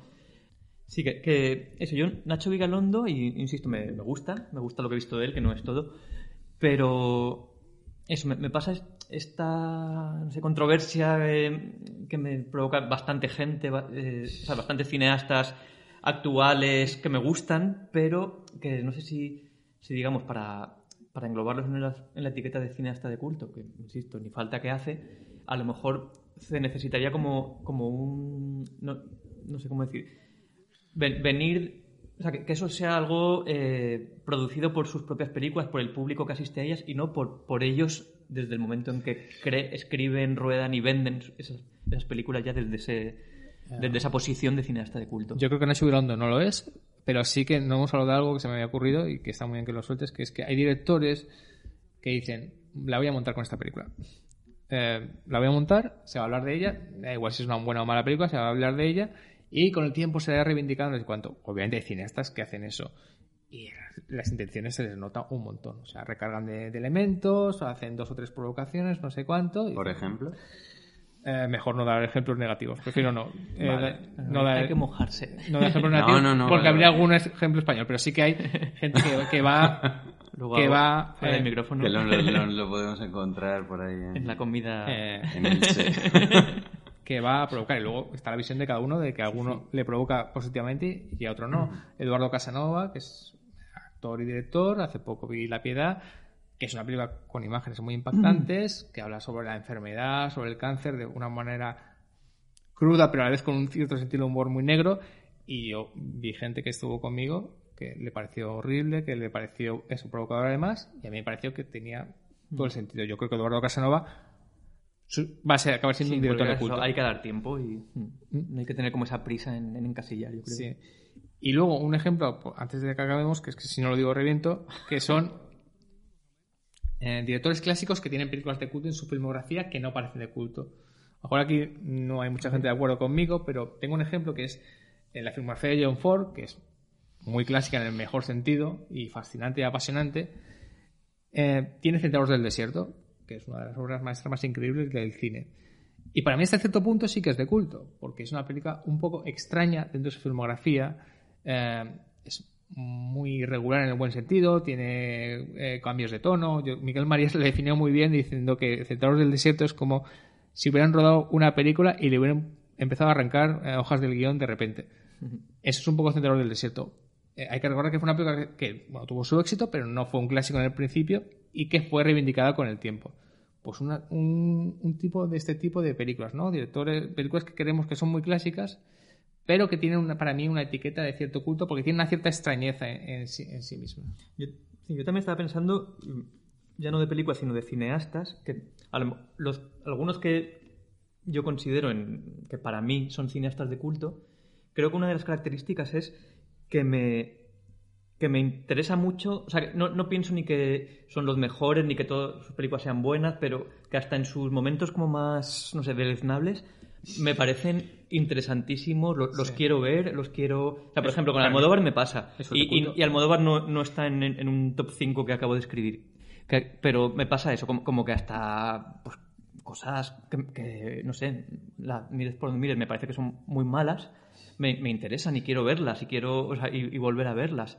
Y me pasa con, pues no sé, eso, con, con desde Jodorowsky o Jesús Franco, que es a lo mejor el cineasta como que, Sí, que claro. aquí en España empezó con esa etiqueta así en los 90 de, de cineasta de culto, del tío Yes y todas esas tonterías. Pero me- es un cineasta eso que, o sea, no sé, tiene 200 películas mm, continuamente, o sea, vas viendo más películas suyas, por muy malas que sean, descubres como, o, o yo al menos, una fascinación por, no sé, como por un, es como un estado, un estado mental, un estado de ánimo, el, el sumergirte en, en una película suya. Me pasa con José Luis García, por ejemplo, que, que- que es como a lo mejor lo más opuesto al cineasta de culto, pero para nada. O sea, me, No, a ver esos para dramas de la vosotros- para transición. vosotros es un esos- cineasta de Claro, culto. me pasa con Darío Argento, que tiene algunas películas últimas, la última no la he visto, pero que no hay por dónde cogerlas, pero no, no quiero perderme nada de lo que haya hecho él, por muy, eh, no sé, terriblemente malo que sea. Sí, eres fan. Me pasa- Sí, pero con Jodorowsky, con John Waters. Son, cineastas que creo que eso, que, para mí son de culto en ese sentido, porque que si hay un libro sobre ellos lo quiero leer, si, si eso, si sacan una película sabiendo ya que, no sé, que las últimas ocho han sido malísimas, no me importa, yo voy a estar ahí. Entonces creo que, eso también tiene algo como de, de amor incondicional, que no significa, es como, a- no sé, pues a tu familia, yo- no tenemos hijos ninguno de nosotros, pero supongo que a un hijo tuyo ves sus defectos, pero lo quieres y amas, lo amas con esos defectos y, y lo vas a, y vas a estar ahí, pues como con esta gente igual, que, que es como, como que, que no es que lo, no, no es una cuestión de admiración ni de calidad, sino es, es como, no sé, co- como que te ofrecen algo que, que hasta en sus momentos más bajos lo necesitas a tu lado. No sé si... Y bueno, ya con esta...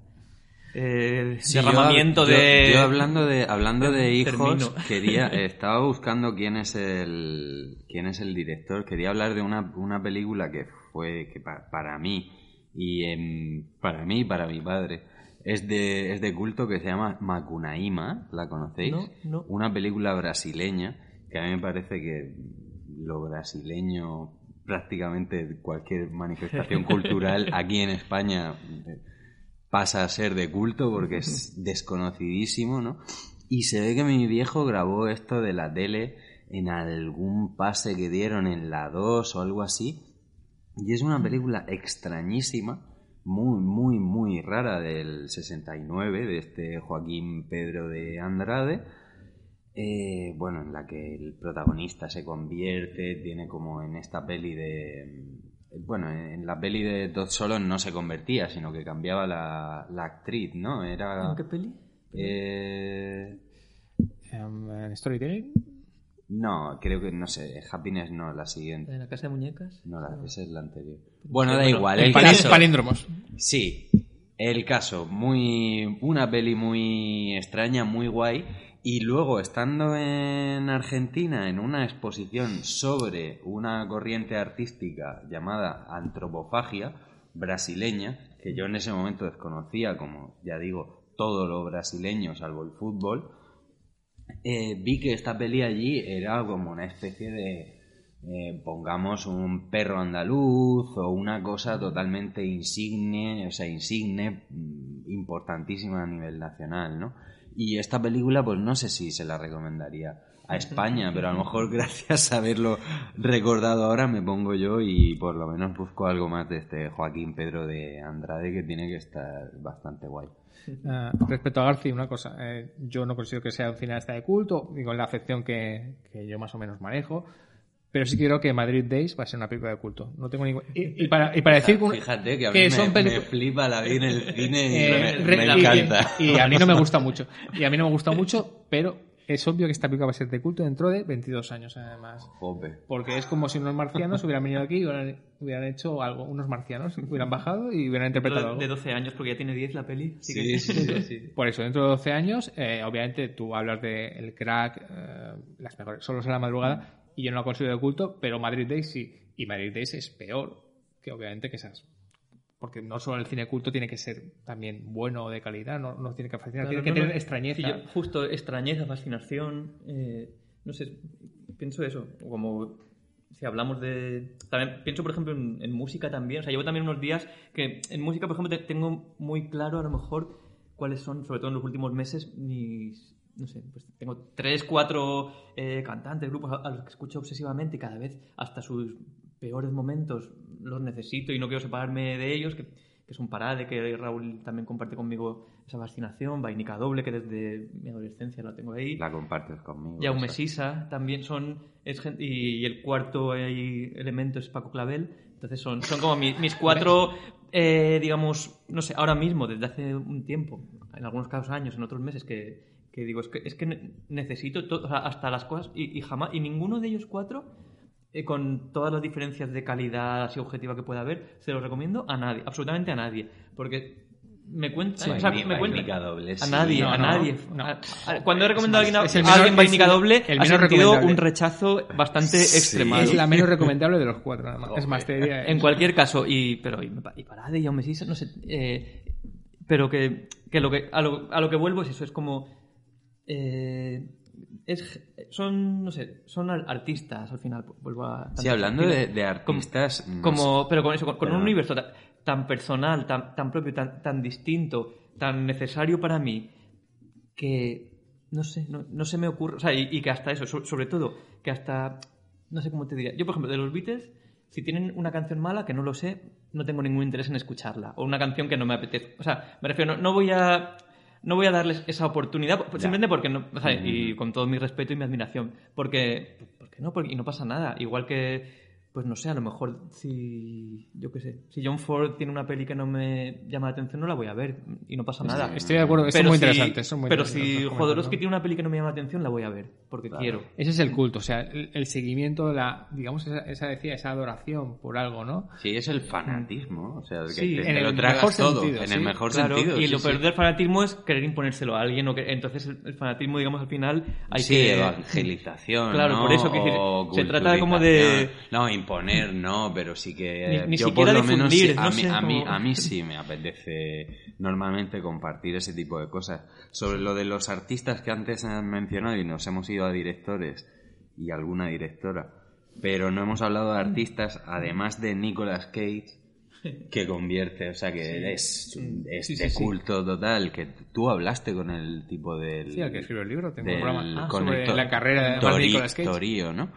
Eh, que Torio García, sí. Que tiene un libro sobre, bueno, o sea, ya que lo decimos a nombrar, que tiene un libro sobre Nicolas Cage. las 100 primeras pelis Exacto. Es el Paco, Al- cómic este. Paco Es el- es el Alcázar, cómic. el que es- también es Paco Alcázar, un músico de culto y un artista de culto. Yo pensaba, y por ejemplo, o sea, ahora si eh, pensáis en alguien más, actor o actriz o eh, directora de fotografía, o yo qué sé, eh, Harry Dean Stanton, ¿no? Mm. Harry Dean Stanton convierte en peli de culto todo todo lo que toca y ha estado en 150 millones de Otro que. Redoblo la apuesta con con Luis. Los- lo iba a decir, Ah, sí. ¿Por sí. qué? Porque Harry Stanton era un actor maravilloso que Claro, tenía al- su cosa al- personal, al modovariano pero también. pero Luis- pero Harry Stanton podía estar en producciones largas, eh, podía, eh, era más camaleónico. Luis Ciges era Luis Ciges, estuviera en producciones que era y él era único y era un artista único. ¿ves? Para mí es el actor de culto casi por excelencia, lo diría. Mira, Luis Ciges, de hecho, en, en el libro este que tenemos aquí de Jordi Costa, Mondo Bulldog,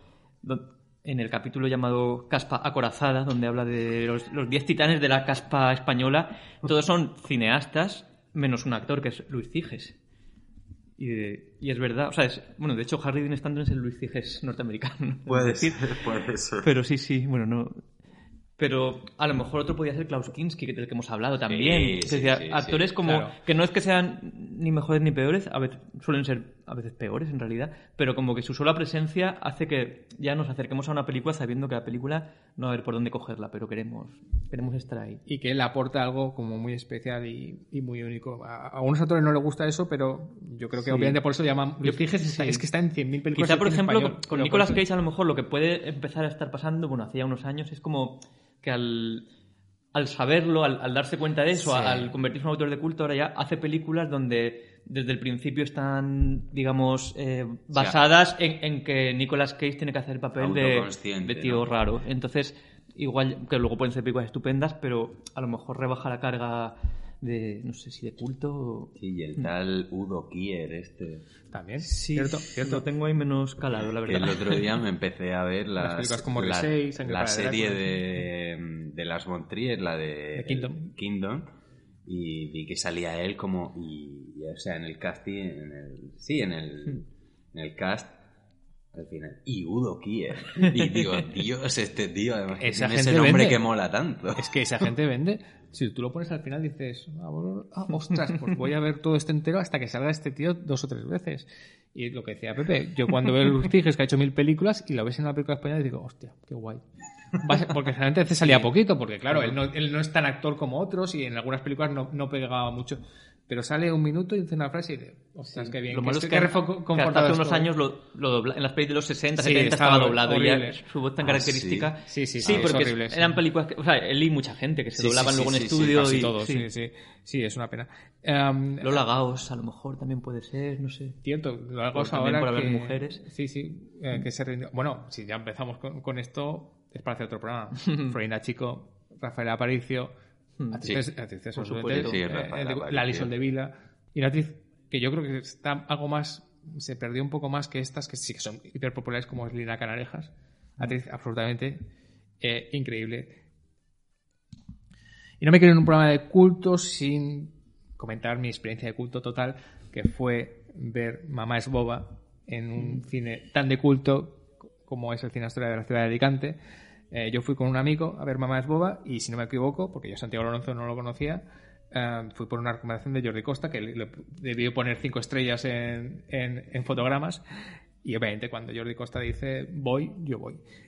Eh, llevé a un amigo y recuerdo cuando salí que mi amigo dejó de hablarme durante dos semanas después de esa experiencia con ver eh, Mamá es boba. Obviamente me perdonó y me dijo que era una película increíble, pero era una película absolutamente, como todos que la he visto, especial y única y dura de ver y difícil, pero está hecha por ese genio que es absolutamente Santiago Lorenzo. Y luego me, eh, cuando hizo la siguiente, un buen día lo tiene cualquiera, cualquiera, la gente empezaba a meterse con él, no sé cuánto, y yo todavía estaba ahí en foros de internet de cine, que afortunadamente ya no estoy, y tenía que defender, pero bueno, no visteis la anterior película, ¿cómo podéis hablar de Santiago Lorenzo tan mal? Y a partir de ahora Santiago Lorenzo se convirtió en un cineasta para mí de culto, defensor, y no nos podemos hablar más que por fin haya encontrado un cierto éxito o el éxito con la literatura, ¿no? Que lo borda tanto y seguro que. Pepe Aracil está de acuerdo conmigo en todo lo que he dicho de Santiago Lorenzo. Totalmente. Bueno, ya te he quitado Santiago Lorenzo, no sé si lo tienes apuntado, pero para ya ir despidiendo el programa vamos a hacer eso, eso, una, como una serie de, de- de lluvia de nombres para nosotros que consideramos que es de culto, dentro de que ya hemos dicho que no hemos llegado a ninguna conclusión de qué es el culto, pero dentro de lo que vosotros entendéis como culto, cómo serían vuestros nombres, películas, lo que queráis. A mí una película, por ejemplo, que, que no hemos nombrado y que me parece de culto tanto personal, en cuanto a que la he visto muchas veces, eh, compartida, por ejemplo, también porque es una película que, que he visto con mi hermano y tenemos, tenemos así como bastantes, creo que recuerdos comunes, Como también es una película que pese a que ya desde hace igual 10, 20 años ha sido suficientemente reivindicada, durante varias décadas fue una película casi invisible. eh, tanto por. Ahora diré cuál es, no os preocupéis. Lo dejo para el final. Se van, se van, se van. por, el, por los actores, no solo lo maravillosos que son los actores, sino lo. No sé, lo, lo in- impensable que en principio a lo mejor podían ser estos actores en esos papeles, el tema, tratándose de una película española, que es El extraño viaje de Fernando Fernán Gómez. No sé si, aunque ahora, digamos, está en, está en plataformas, la- cualquier persona, digamos, mínimamente interesada por el cine español la ha visto, el año pasado fue el centenario de Fernán Gómez y, pues, eh, decir, no es una película que ahora mismo haya que reivindicar, aunque aún mucha gente no la conoce, pero sí que, no sé, para mí es una película bastante de culto, eso, en la que se mezclan tanto mi experiencia personal como espectador con, con la propia trayectoria de la película, creo, en estos 60 años desde que, desde que se rodó. Ahí lo dejo. Sí, yo eh, en cuanto película diría Crumb, eh, Crumb, el documental de Terry Zwigoff Mm. sobre Robert Crumb del 94 y así pues abro un poco también hacia, hacia el mundo del cómic, me parece maravilloso no- hablar no solo de Robert Crumb sino también de eh, su familia, sus hermanos, la madre, es muy, muy tremendo. Y eh, a su vez el, el propio director, eh, antes hemos mencionado, no sé si de pasada, la categoría de los malditos o del eh, mal- malditismo, estaba viendo que ha hecho películas prácticamente, no sé, es que ni cada, ni cada seis años, Sí, o sí. sea, después de Cramp hizo Ghost Wall, que puede, basada en el cómic de Daniel Close, que Su se único puede, éxito, digamos, más o menos. se puede hablar de éxito, pero también éxito de culto. Sí, Sale culto. Scarlett Johansson de joven, Zora Birch o Birch. Y luego ya hizo Bad Santa, que seguramente será no la de culto, pero yo no la he visto. Con Billy Thornton, sí. Art School Confidential, que es menor y aunque para a mí me gusta y es también de culto, y luego hasta el 2017 ya no he hecho nada. ¿Pero American Splendor no es suya? No, no, no. Ah, no. vale. No, esa es de una pareja. un. Sí, esa también la recomendaría. Sí, sí, sí, pero está en esa época. En Vale, ese ámbito, a lo mejor. Y sí, yo diría Gramp de, de Rick. Am, ¿Ves Ghost Wall? Porque ya estamos hablando. Sería interesante para ver dónde la ubicaríamos, en el culto o en el éxito, ¿no? Porque está en ese, en ese, digamos, paremos. ¿eh? Está entre dos mundos, digamos.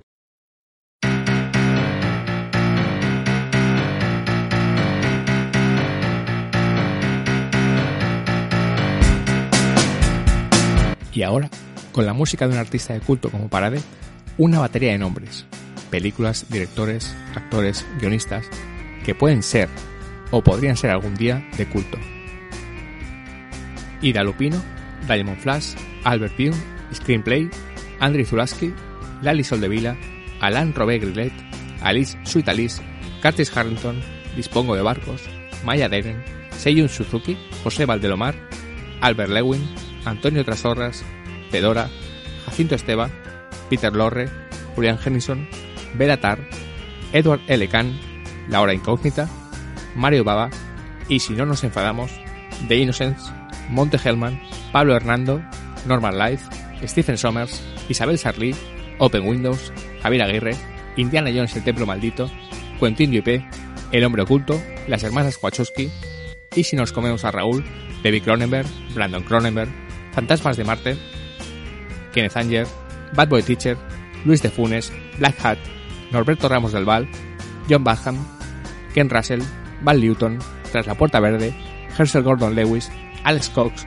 Soledad Miranda, Carlo Padial, Derek Jarman, Lola Gauss, Albert Serra, The Last Movie, Lucho Fulci, De Cuerpo Presente, Jean-Claude Carrier, Stephen y Timothy Quay, Basilio Martín Patino, Brian Dead, Out 1, Christopher Guest, Hitoshi Matsumoto, Adam Sandler, Jack Solder, Luis Figes, Under the Skin, Presidio, Starship Troopers, Víctor Erice, Las películas Pinku Eiga, Takashi Miike, George Van Cosmatos, Panos Cosmatos, Alan Resné, Julio Meden, Ana Biller, La chica del 14 de julio, Silke, Armas al hombro, El colectivo Los Hijos, Danny DeVito, David Lowery, Margaret, John Milius, Go Fish, La Isla Interior, Begoten, Lorena Iglesias, Iván Zulueta, Duende y Misterio del Flamenco, Dick Miller, In Memoriam, Eugenio Martín, Manicomio, Lorgia, Eugenio Mira, Jean-Marie Straub, Daniel Uliet,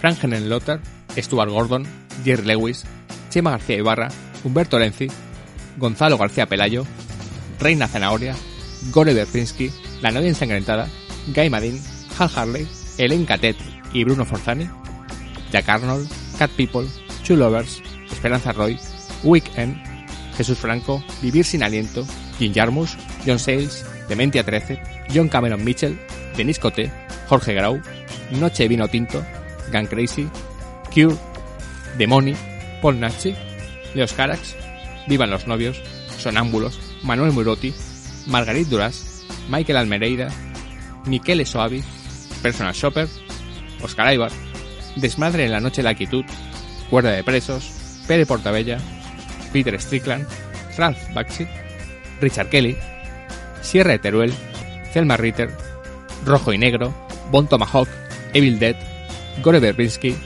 Babel, Pablo Yorca, Juan Pinzas, Lecturas Diabólicas, Bela Lugosi, William Lustig, Chantal Ackerman, Jenny, Boris Karloff, Jackass, Jan González, Shiny Lian, Mientras haya luz, Bill Plimpton, Pedro Costa, Joaquín Jordán, Miami Blues, Mala Noche, La Piel Quemada, Vida en Sombras, José Luis Guerín, La Tumba de Bruce Lee o el propio Bruce Lee. Y cientos y cientos y cientos de nombres más que podrían estar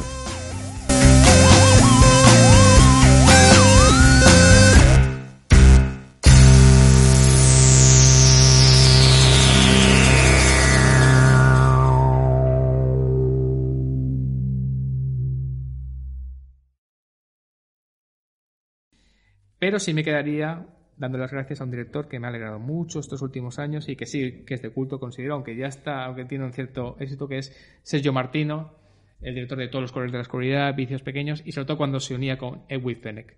Estos años han sido una alegría siempre que me ponía una película de Sergio Martino, fuera sobre todo un guialo, pero también fuera ciencia ficción o un thriller, siempre me alegraba. O sea que para mí yo me quedo con Sergio Martino. Bueno, se acaba 2022, alguna reflexión sobre el fin de año. No sé si 2022 ha sido un año muy de culto o ha sido un clásico o ha sido un año para olvidar. Lo digo porque nos vamos a despedir a partir de, este momento. ¿no? Desde luego. Espero que para vosotros tampoco. Ha tenido alguna cosa buena. sí. ¿Hablamos de lo cinematográfico o así en general? En general, ¿cuántas estrellas le darías a 2022 entre una valoración de Film Affinity? Es una pregunta muy difícil. no sé, me, niego a contestar así tan, yo, quiero, rápido. Quiero darle tres, pero a lo mejor le daría. Sobre, a lo mejor sobre realmente. Cinco? De sobre cinco. Ah, pero, el aprobado, pero o sea, a lo mejor son dos. Dos y medio. Yo le, le, voy a dar ocho, qué demonios. Vale. Eh, bueno, Pepe Racil, muchas gracias por por estar este año y todo el año que has estado aquí. Gracias, como siempre. Javier García Herrero, muchas gracias por esta participación aquí y por este nuevo fichaje en el programa. gracias, gracias. Es un placer, obviamente vamos a repetir alguna vez. Y me gustaría eh, despedirme agradeciéndole a los 20 invitados que hemos tenido, que he tenido este año en Vivirrando en 2022. Muchas gracias a Oscar Aibar, Javier Diecena, Ángeles Gómez, José Luis Salvador Estevenez, a Pepe Aracil, a Leonor Díaz, a Mar Valderriola, a Javier García Herrero, a Sentoncina, a Erika Sánchez, a Fran Ortiz, a José Cámara, a Santiago Fillol, a Jordi Costa, a Nacho Gonzalo, a Anne Ferreiro, a David Romera, a Chema García Ibarra, a Merichel Colel Aparicio y a Merche Montero. Muchísimas gracias por haber participado en Video este año. Hemos sobrevivido a 2022, 2023 seguro que es un año más interesante, esperemos y que sobrevivamos. Lo que está claro es que tendréis un programa de Video el año 2023. Muchas gracias por estar ahí y hasta el próximo programa.